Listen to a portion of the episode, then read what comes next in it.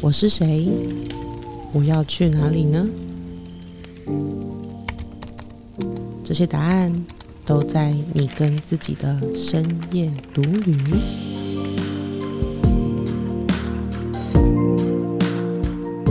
Hello，我是黛比，嗨，我是杰克，欢迎加入我们的深夜独旅，陪你一起找回眼里有光、心中有火的自己。我们今天要聊聊的就是呢，比较心态，就很爱比，从小就被比。你看那个别人家小孩怎么样？别人家的孩子，对，就是这个在那个电视上很常很常拿出来演，就是小明又考几分，你考几分这样。啊，别人那个谁的女儿都结婚了，你怎么还这样子孤家寡人？别人赚多少钱这样子？对，就是我觉得这东西好像就是从那个就整个社会就是很爱比，没办法，就是那什么？好像有一种感觉是没办法独立找一个价值，一定要透过比较。嗯，对对，所以可能这个比较呢，就是来自于同才的比较，就比成绩啊，比男友，比长相，比裙子，比谁比较短。然后后来出社会，可能就是你在哪里工作，然后薪水多少钱，年年终年终，大家很很爱比年终，对，就很让人家容易失去自信。那当然，就是我们跟我跟杰克就是成长过程中也是常常会比较，所以我们今天就来聊这个话题，好不好？好，那讲到比较，我最近真的是自从怀孕之后，我就在那个小红书上面看到各种什么精致孕妈，哦，对啊，你每天都要看。我在想说，你为什么要那么执 不是，就？是精精致孕妈，然后说什么什么背后看起来像少女，然后转过来肚子很大一颗，就是全身都很瘦，然后对对，黛比就会突然在床上，然后我们要睡觉，他说：“你看，你看，你看这个。”然后转过来就是，呃，对，就是那种瘦到超瘦、超瘦的女生，然后但是她怀孕的，但是她只有肚子隆起来，甚至她七八个月，然后看起来只是像刚吃饱，吃太不小心吃太饱的那样子，我就觉得你干嘛？你为什么要 看这些自虐的东西？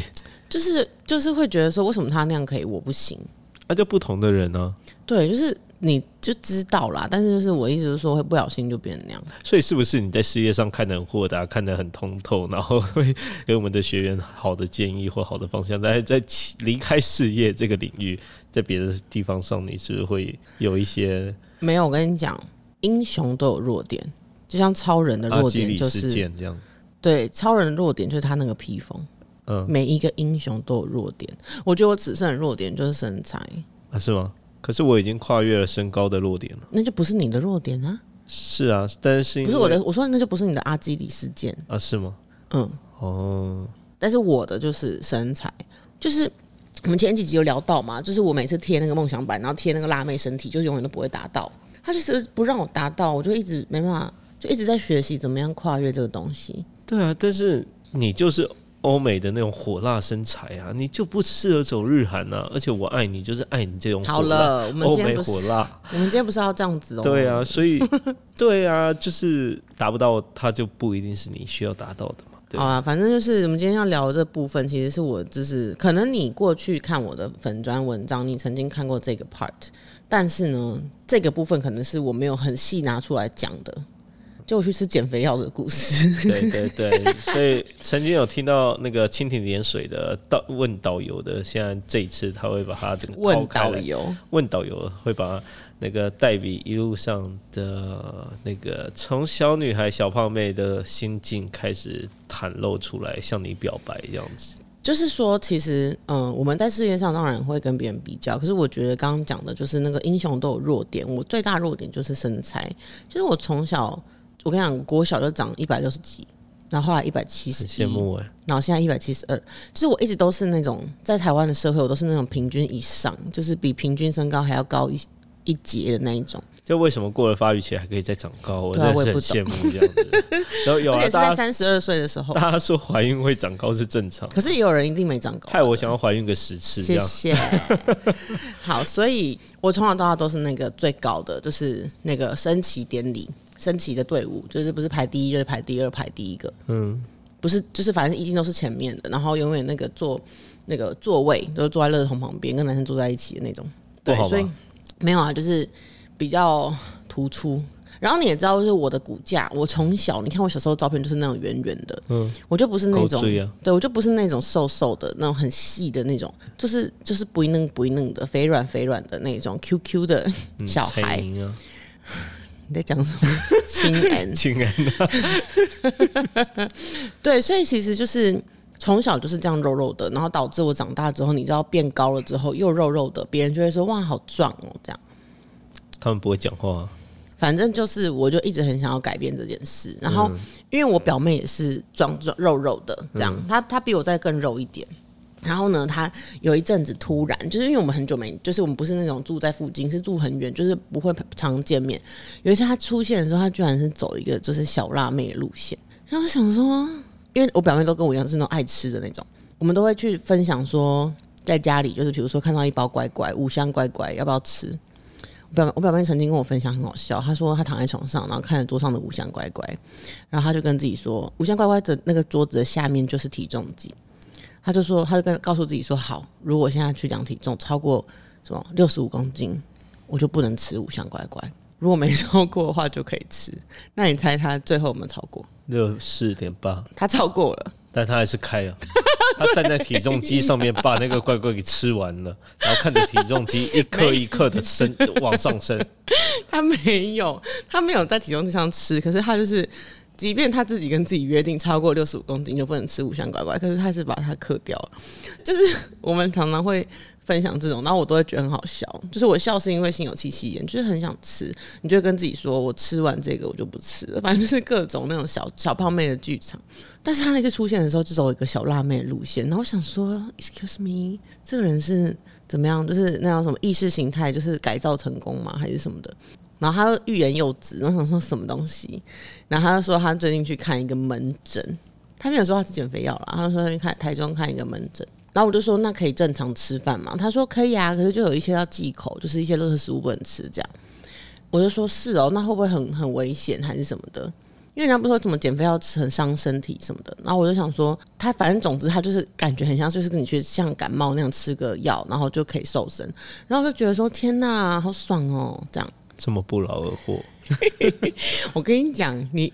当了一辈子小胖妹，每天在那边五香乖乖纠结纠结去那个零点几公斤，你看到这个减肥药，你就看到曙光哎。所以你那时候真的真的跟他，然后远赴台中去求药求仙丹。我我没有跟他去，我问了资讯之后，我找了一个人跟我去，马文学长，就是肉肉家族的。哎，你的那个那个没有血缘的双胞胎。双胞胎妹妹妹这样。对。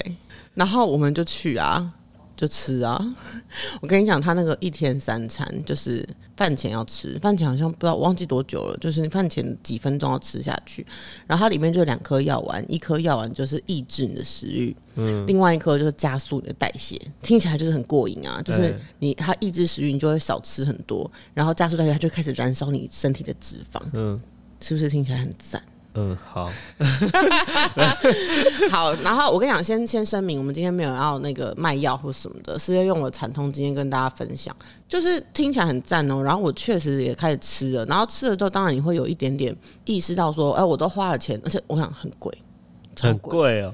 对，就是我忘了多少钱了。可是真的，就是我现在回想的时候，我忘记确切多少钱。可是因为你去台中，所以你一次一定会拿个，比如说两三个礼拜或一个月那种的，你不可能去拿一个礼拜。嗯。然后你也知道，就是一次拿一一大包，就是就是喷钱。嗯。然后，但是打开就是两颗而已，就是每一餐就是两颗这样。嗯。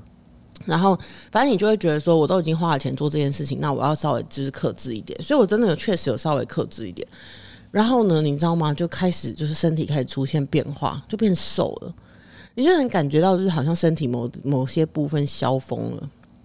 然后你确实也会比较没有食欲，就是你可能以前就是便当会整个吃完，然后后来因为你每一餐都要吃那个药，然后你就会可能只吃一半或更少。啊，会不舒服或者有什么恶心感吗？会，就是你吃完那个药之后，然后你吃完饭，你会就是有的时候他会告诉你要多喝水。因为当你没喝水的时候，你的心跳非常快，嗯，然后你整个人就会很像，就你坐在那边打用电脑就是上班，你会你的那个心跳会很像，感觉你刚跑完操场三圈，一直很就是 heartbeat，就是你感觉到那个心跳一直咚咚咚咚咚，然后嘴巴很干，我后来现在想起来，就是那是吃药的副作用。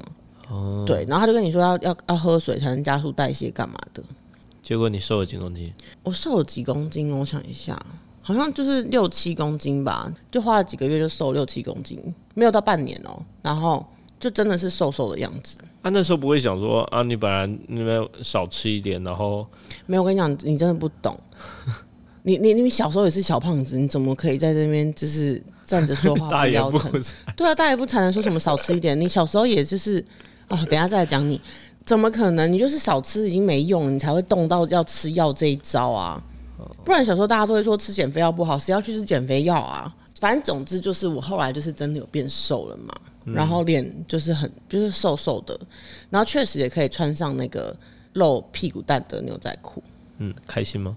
那时候刚好就是在公司上班，然后公司的国内员工旅游就是要去垦丁，对，然后我们就我就有买那个露屁股蛋的那种裤子，嗯，就在垦丁大街上，然后穿着一个很短很短的牛仔裤，然后露出一个大长腿，然后是细的、细的腿，然后屁股还是有肉那样。很嗨耶。我想我全程紧张到不行，为什么？就觉得别人在看我啊，对啊，但你不你不是想要人家看吗？没有，我没想让人家看，就是我那个那你瘦是觉得别人想要瘦给自己看的？没有我瘦是觉得这样比较有自信。我我没有在想说什么谁要看我还是什么我不是为了别人要瘦，我是觉得我瘦了之后我就不会内在就不会那么没自信，因为以前胖胖你就会觉得好像你知道就是穿比较紧的衣服，然后你坐下来肚子就会一层一层的，或者是什么弯个腰，你屁股那个牛仔裤的腰间就会炸出一坨肉，就是以前是那种很紧张的那种，嗯，想说瘦下来可能就不会了，可是没想到我瘦下来的时候，我还是在紧张，我会不会哪边怎么样，然后被人家笑还是什么。就那个完全没有消除、欸，哎，就是那个自信这件东西完全没有因为我瘦了七公斤而消除，完全没有。所以在肯定大地上，我是非常焦虑的。所以那时候后来就放弃继续吃那个药，应该是说，就是那时候我还觉得可以再乘胜追击，再更瘦。对，所以我哇，那时候这样子感觉对，因为你知道吗？就是我们今天讲比较嘛，你瘦的时候，你就会跟比你更瘦的人比；你瘦下来之后，你就会比更更瘦的比。所以我说，在肯定大就会看到那种真的超骨感辣妹，我就会觉得哇，好瘦哦，这样。这样这样感觉好像就是，如果当时如期的发展下，就会变成厌食症的故事这样子。我跟你讲，就是你知道后来为什么停了吗？嗯是我的身体就是没有办法再承受那个东西了。就是后来我吃要吃到，就是我可以一餐只吃一个锅贴，一个哦，不是一盒，是一个。然后你就会觉得，就是从胃里面或从内在、心理、身体里面有一股恶心的感觉，让你没有办法再吃东西了。那个人生已经无趣了。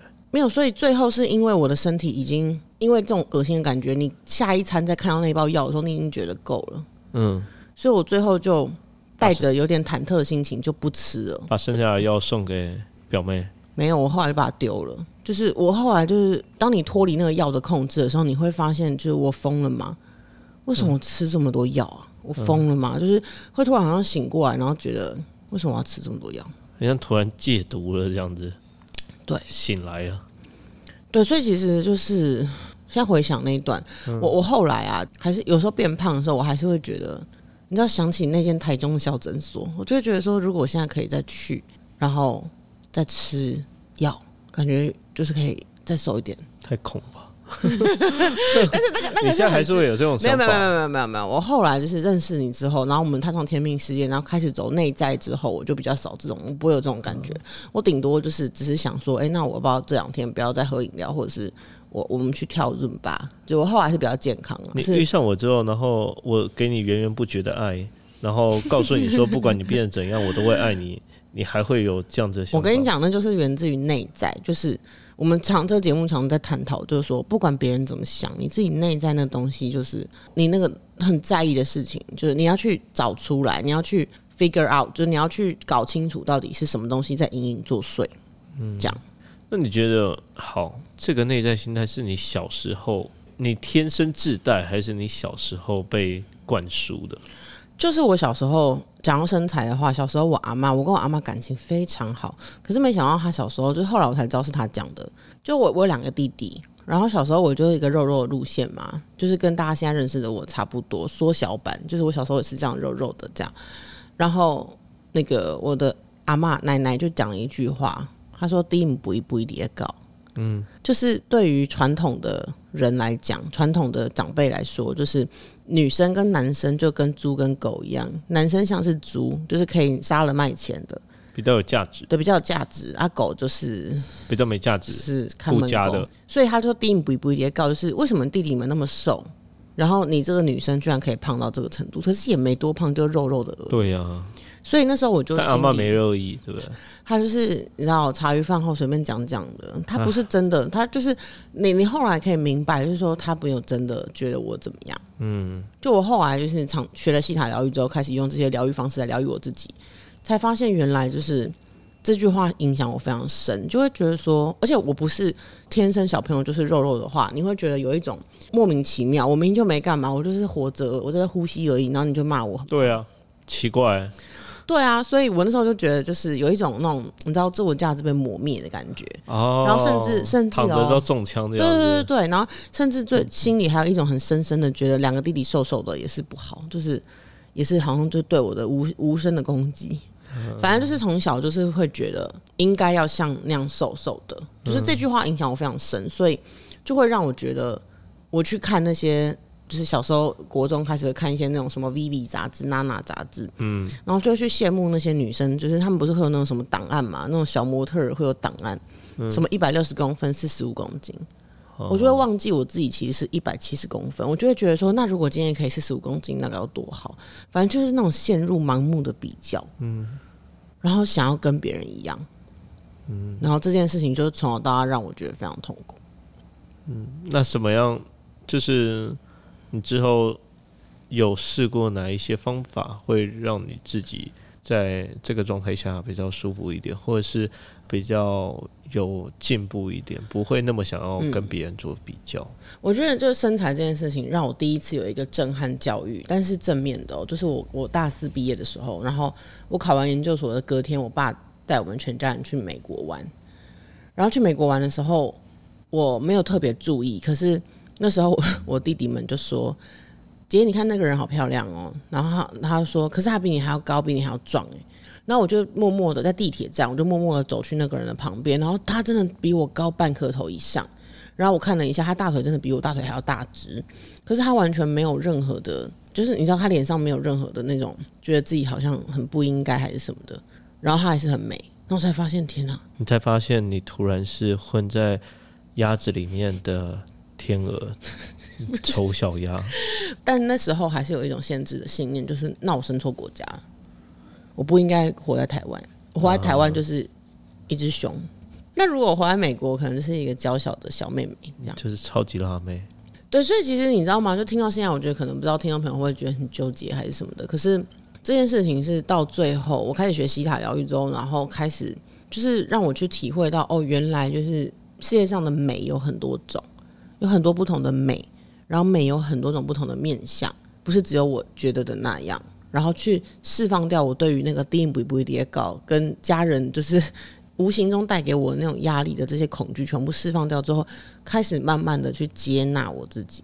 甚至可以跟用其他疗愈，然后跟阿妈讲说，阿妈现在狗比猪还值钱。还猪比这么贵，对啊，猪比我们是领养的，但如果你要用买的话，可能十几万都还要排队。对对，民犬这样子。对，所以其实就是嗯，总之啦，就是最后我是因为开始认知到，其实很多人是很想要，就是这几年啦，就这几年那种蜜大腿啊，然后什么欧美风啊，我才发现哦，天天哪，其实我这个我大家梦寐以求的这种欧美风，然后蜜桃臀什么的，你是浑然天我成。天生生下来就长这样。对啊，当初我看到的时候，我真的是哇，是不是那个那叫什么什么什么尤物？那个先天尤物还不是？是金发尤物，不是你不是金发啊，天生尤物之类的啦，就觉得、哦哇，就觉得就是天生就是降临一个仙女这样类似的概念。因为我从小就喜欢那种欧美挂欧美风的那种，OK，好了，反正总之就是这件事情还持续蔓延着。不过我觉得怀孕之后有变比较好，因为那个体重是增加嘛。以前就会觉得说哇，我是不是又吃了什么？然后后来才发现，其实什么胎盘啊、羊水啊、子宫的整个长变大，然后以及宝宝的重量跟羊水是要让它继续活下去，这些一切一切都是我的身体很神奇的鬼斧神工的自动的养育了这个小孩。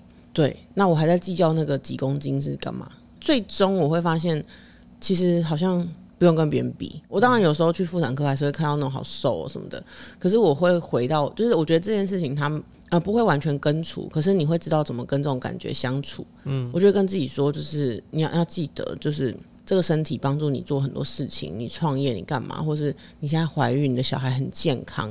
就是去做什么超音波，完全没有任何一点的问题，他非常非常健康。你要感谢你的身体，我才慢慢的去跟自己的身体连接，然后去感觉到说，哦，就是这一切好像我必须要带着感谢的心情来看这个。嗯，那当你去感谢他的时候，你就没有什么比较之情。那刚刚你在那边讲说什么少吃一点就为什么要吃减肥药？少吃一点就就好了。你该不会是要叫我说多跳几下？不是，我现在问你啊，那你那你怎样？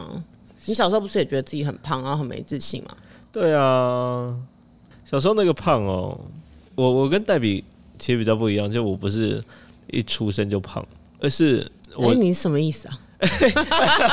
不小心讲错话了，我 没有说你一出生就好，没事。他现在在他现在碰我，就是他现在就是你们看不到，但他现在碰我，他怕我真的生气，没有讲错话啦，没有没有没有没有没有。好了，不是啦，我就是我的意思是说。就是好，那你直接讲，那你的胖是什么胖？对，就是我是阿公阿妈带大的嘛，那阿公阿妈都会很宠孙子嘛，所以阿公就很喜欢买那种饼干，所以我每天回家之后，我就去那个饼干柜，很开心，然后打开打开饼干，然后就开始看着电视，然后就开始塞着饼干吃这样子。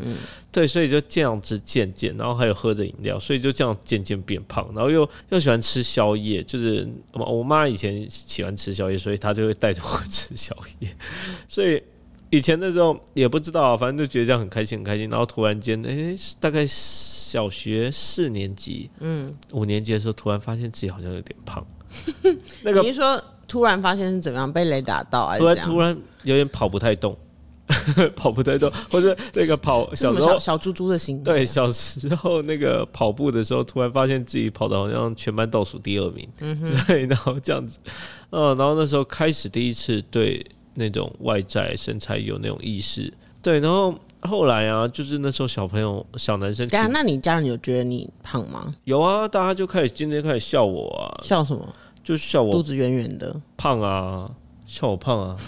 我那时候剪了西瓜皮嘛，剪了西瓜皮，然后去配那个，去配了那个。黑框眼镜，然后他们就说：“哎，你长得好像柯南。”然后突然谁又加了一句说：“不是柯南，是胖柯南。” 好啊，对啊。然后那时候呃，小男生情窦初开，又开始暗恋那个同班的小女生嘛。然后那时候被别人发现的时候，别人就开始。那个同学都开始笑我说：“ 呵，你你那么胖，还喜欢暗恋别人，还这样暗恋别人这样子。他为什么不能暗恋别人？奇怪，对啊，为什么不能暗恋别人？然后还这边说啊，人家男朋友那么瘦，那边运动那么好，你要把自己的篮球练好，你要运动变好，你才可以暗恋别人啦。傻眼，那个人电话给我，他就是造成我老公没长高的原因。哦，我们还去跟他妈妈买鸡汤啊，原来是他。对对对。然后你知道杰克就是我刚刚讲那一段，就是他后来是因为要乱减肥，所以他没长高。来，我们进入这一段故事，跟大家分享一下到底是怎样。然后，对啊，那时候就啊，真的觉得自己胖胖啊，所以就开始比较不吃啊。然后五年级开始升六年级的时候，然后就开始比较开国小他在过来大哎，对，开始比较注重自己的身材，所以就开始不那个不吃那么多，然后就开始克制自己的食欲，然后也小胖弟也很难，开始去跑步。就去去跑操场，这样中午不吃饭，然后跟我另外一个朋友，然后去跑操场，这样。天哪！啊，跑一跑之后，哎，六年级上国一的时候，真的瘦下来了。那个瘦下来的时候，花美男那种的，不是不是没有到花美男，国一没有到花美男，就是国英那时候瘦下来之后，突然。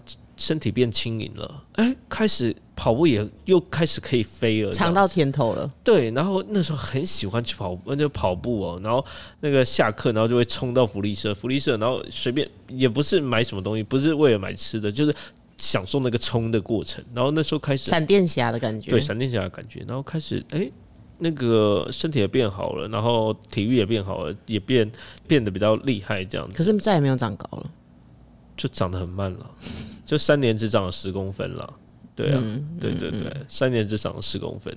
对，那时候哎变瘦了，然后是比以前有自信，比那时候胖胖的时候有自信。然后也开始听说，哎，有有什么女生暗恋我啊？这样真假的？真的真的，因为那时候也是帅帅的这样子，就是会至少在班上的体体能都前三。哦，就开始变成一种小小风云人物，排行前几名的那种。对对对对对，但是呢，你说这样子就开始开始变得很有自信吗？然后怎么样的吗？也没有，也没有，就是还是内内心还是会觉得自己有一点那种少了什么吗？不如人。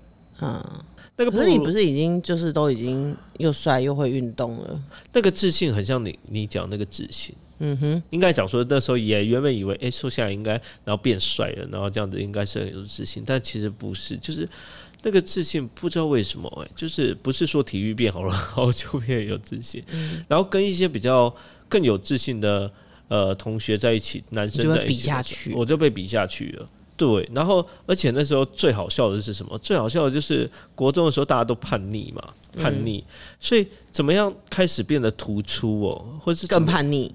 对，怎么样开始变得好像看起来很厉害，就是变得叛逆，变成真假的，人家口中的坏学生。对，坏学生就坏学生的时候，然后就感觉好像变得很帅、很帅、很强，然后不会被欺负的感觉。坏是怎样坏？坏是怎样坏？就开始偷抽烟啊！天哪！然后开始接触一些那种，你看没长高是因为这样。对对对，然后开始接触一些那个什么什么。进入校园的那种帮派啊，小帮派啊，就下课会有一群人在走廊上排成那那种队伍，然后在那边走路那种的。对，然后或是躲到那个角落去偷抽烟，或者是到底在抽什么？那真的有很好抽吗？不好抽啊，那时候不喜欢抽烟啊，就是耍帅，就耍帅啊。然后就跟我去吃减肥药，有一种某某种程度上心灵的那种虚荣感，或者是一种满足感。对啊，然后还会去跑什么庙会啊，然后那时候就觉得很帅，这样子。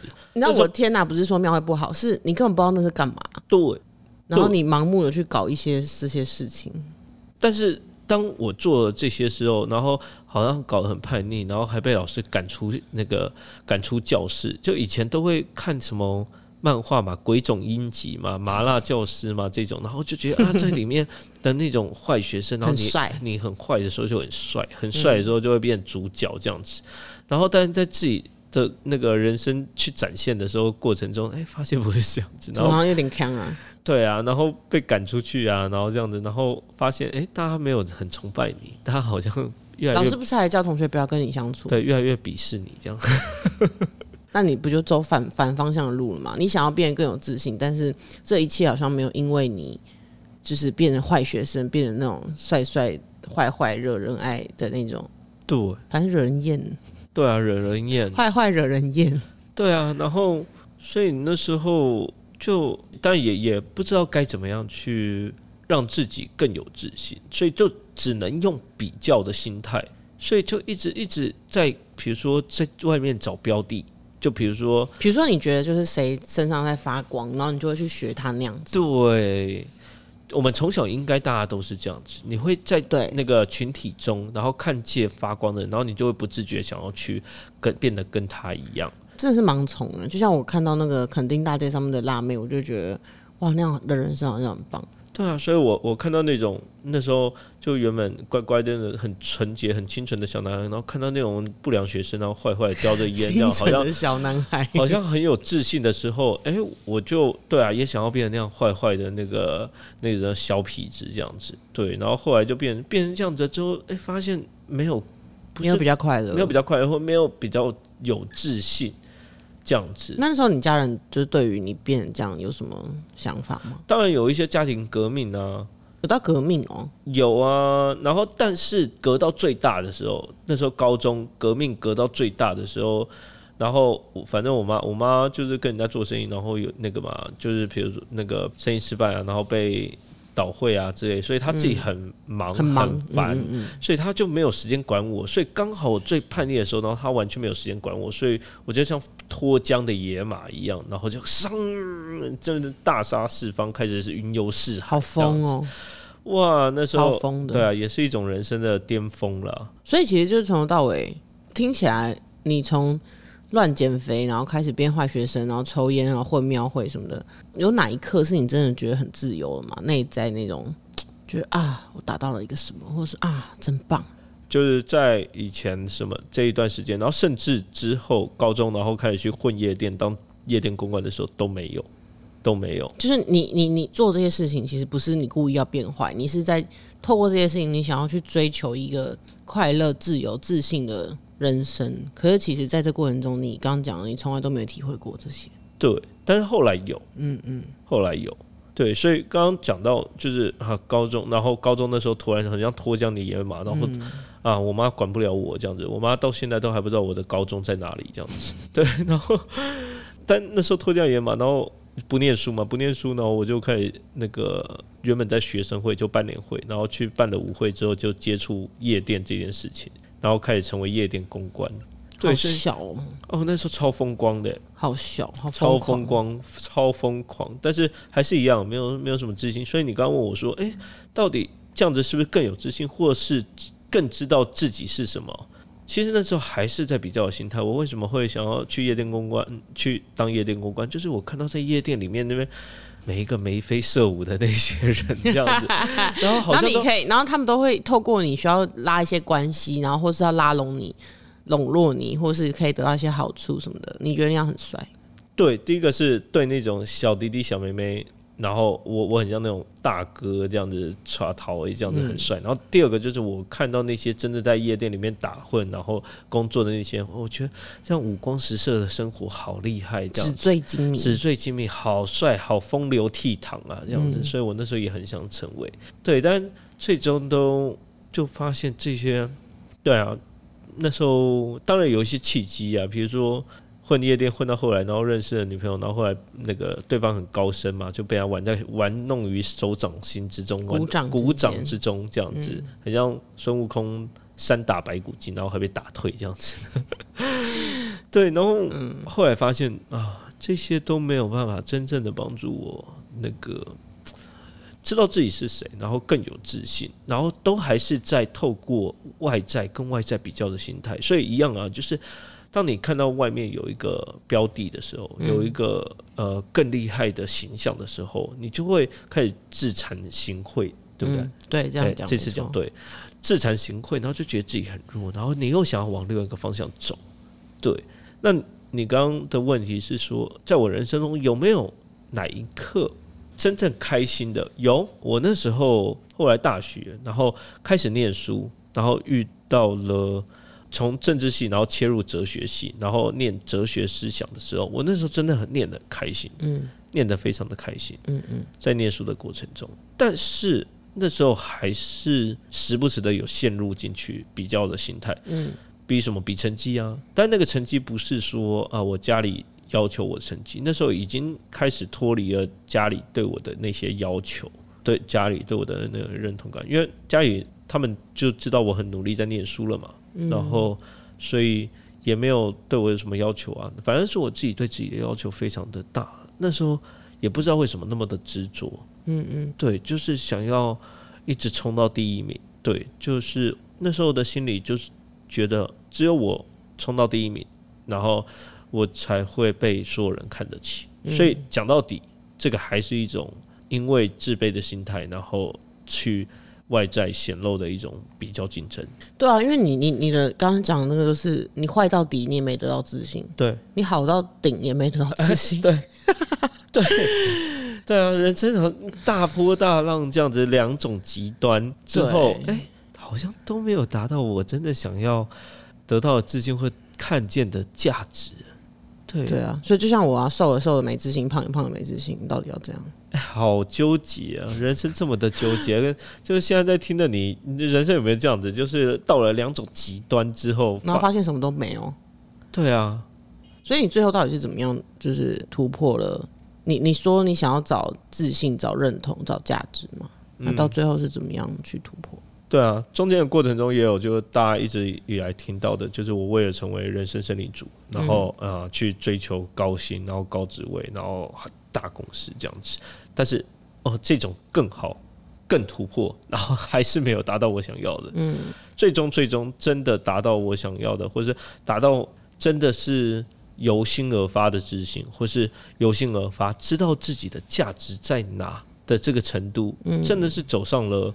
天命事业，就是我们开始创业。当然，一开始创业的故开始，我们没有没有不知道自己在走的是天命，嗯嗯，这个方式，而是创业的过程中不断的去摸索，嗯，然后在摸索的过程中，你会渐渐的，就是你开始用感觉、用心去摸索，而不是用脑袋去比较竞争的时候，你会渐渐的，真的是找回很像那种你在收集你心的碎片，很像那种。漫画里面，你要去收集什么龙珠一样，你在收集你那个心的碎片，然后你渐渐的去拼凑出你原本的新的之后，你开始有了一个中心的标的，嗯，在内在中心的标的或中心的思想，嗯，你再也不用去外在找那些标的，然后去透过比较竞争或者是去衡量，然后才知道自己在这个世界上的位置，嗯嗯的时候，对，然后。这种时候，你就知道自己是谁，你就知道你。然后，当你知道自己是谁的时候，你不用去比较的时候，你的自信是油然而发的。然后，甚至你知道，我这个生命，透过我这个生命的所有的活动，还有透过我这个生命的所有的存在，嗯，我可以为这个社会贡献出的价值，为别人的生命贡献出的价值。这种时候，我这个价值就因为我的存在而生成。就因为我我的存在，而本来就拥有，所以这时候就不需要我们以前为什么要比较，为什么要竞争？就是我们不知道自己的位置在哪里。嗯，所以很像你在一个虚无，很像你在一个宇宙中外太空，然后一片漆黑，你不知道自己南东南西北，你很想要摸清楚自己的方向，所以你你得去碰，你得去碰，你碰到前面有一个东西。然后你跟他比较的时候，他在你前面，所以你在后面；然后你在旁边碰到了一个东西，它在你右边，所以你在左边。好像在社会，然后在认那个塑造自我的过程中，好像就在这种虚无的宇宙当中，你必须去透过碰触、碰撞，然后去比较，你才知道自己的位置。但是呢，如果当你知道你自己的那个心锚在哪里的时候，你把那个宇宙，其实你会。真正总要修行的时候，这可能有点悬，但你你们尽量听。你可能会以为那个宇宙是在外面，而你在宇宙的里面。嗯，但是其实你真的修到最后，你会发现那个宇宙不是在外面，而是那个宇宙在你的心的里面。你的心才是那那个真正承载着这个宇宙的外在的最大的容器。那当这时候，你完全知道你自己的位置在哪里，你完全知道你自己能为这个宇宙、这个世界做出什么样的贡献、什么样的价值，这样子，这时候你就不再需要去做什么比较竞争啊。嗯，对，因为所有的东西都是由你而出发。嗯，对，简单来说，其实就是每一个生命它都是独一无二的。就我刚刚在想，到底要怎么样用一个。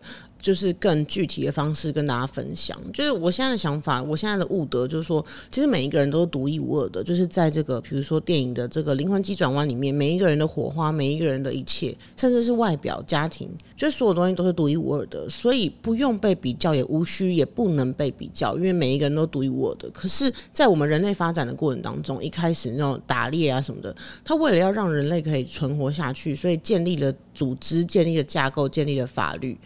但无形中，我们就反而是被这些东西所控制。所以，刚杰克讲，就是说，我们都以为我们是这个宇宙里面渺小的一部分，因为在这个框架，在这个法律，在这些世俗的标准，我们只是小的。然后，这些法律框架标准是大的。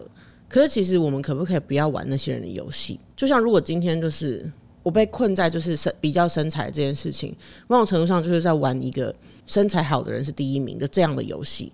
那杰克就是在可能在玩一个，就是要够坏，你才是第一名。可是重点是玩这些游戏玩一玩，你会玩到迷失，因为你到底要玩多少游戏？今天你真的变身材最好的，可是有人告诉你说没有啊，头脑最聪明的才是第一名哦。就这些东西到底要玩到什么时候？所以你刚刚才发现，在杰克的故事里面，他坏到底，他也没有真的开心；他好到最上面，也没有真的很开心。所以最终就是。我们不要活在这些框架下面，而是我们去突破他们，我们成为这个宇宙中心。就是我们知道说，哦，这些框架、这些东西都是为了曾经贡献给我们。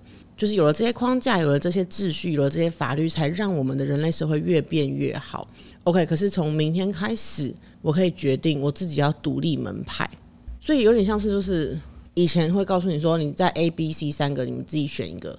那今天就是哦，这三个我都不想要，我自立门户，我就弄一个新的。所以其实某种程度上，我跟杰克就在做这种事情，就是我们在做的天命事业就是自立门户啊，就是能不能去找到一个又有钱赚，然后又能做自己喜欢的事情，又开心又身心灵全方位自由。听起来会觉得说哇，这好好好大哦，因为社会的框架就告诉你说，你要赚很多钱，你的工时就要很长。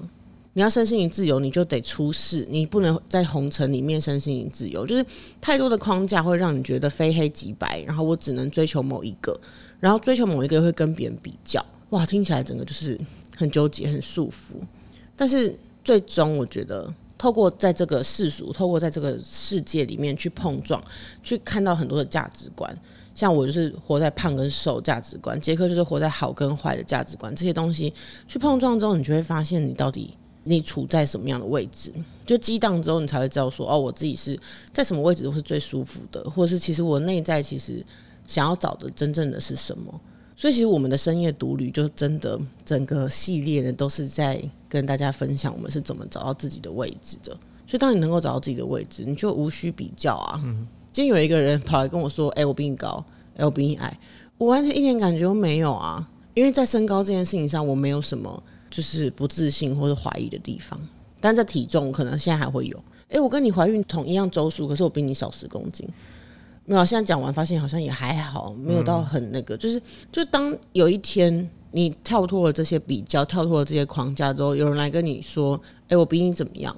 你就会觉得那有什么好比的呢？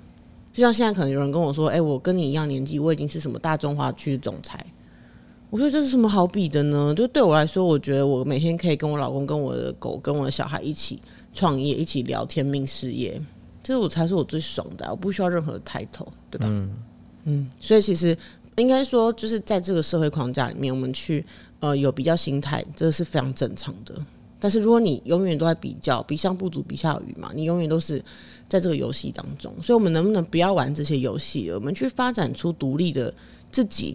那不管这个东西在别人眼中是高是矮是胖是瘦是好是坏，就是无所谓，因为这东西是我问心无愧。对我觉得人活到一个极致，就是我问心无愧，即便是我我在做这件事情，在你们眼中看起来很傻，但我很快乐。OK。